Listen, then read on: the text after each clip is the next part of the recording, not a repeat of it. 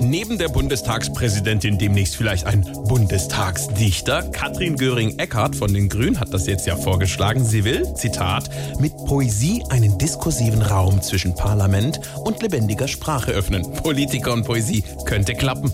Meine verehrten Damen und Herren,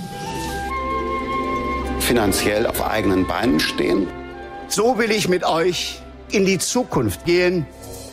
Und der hat mir auch Glück gebracht. Ich habe auch nicht gerne Sport gemacht.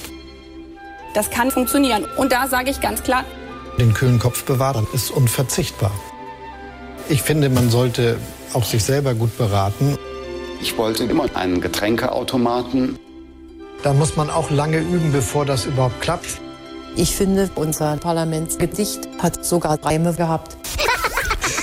SWR 3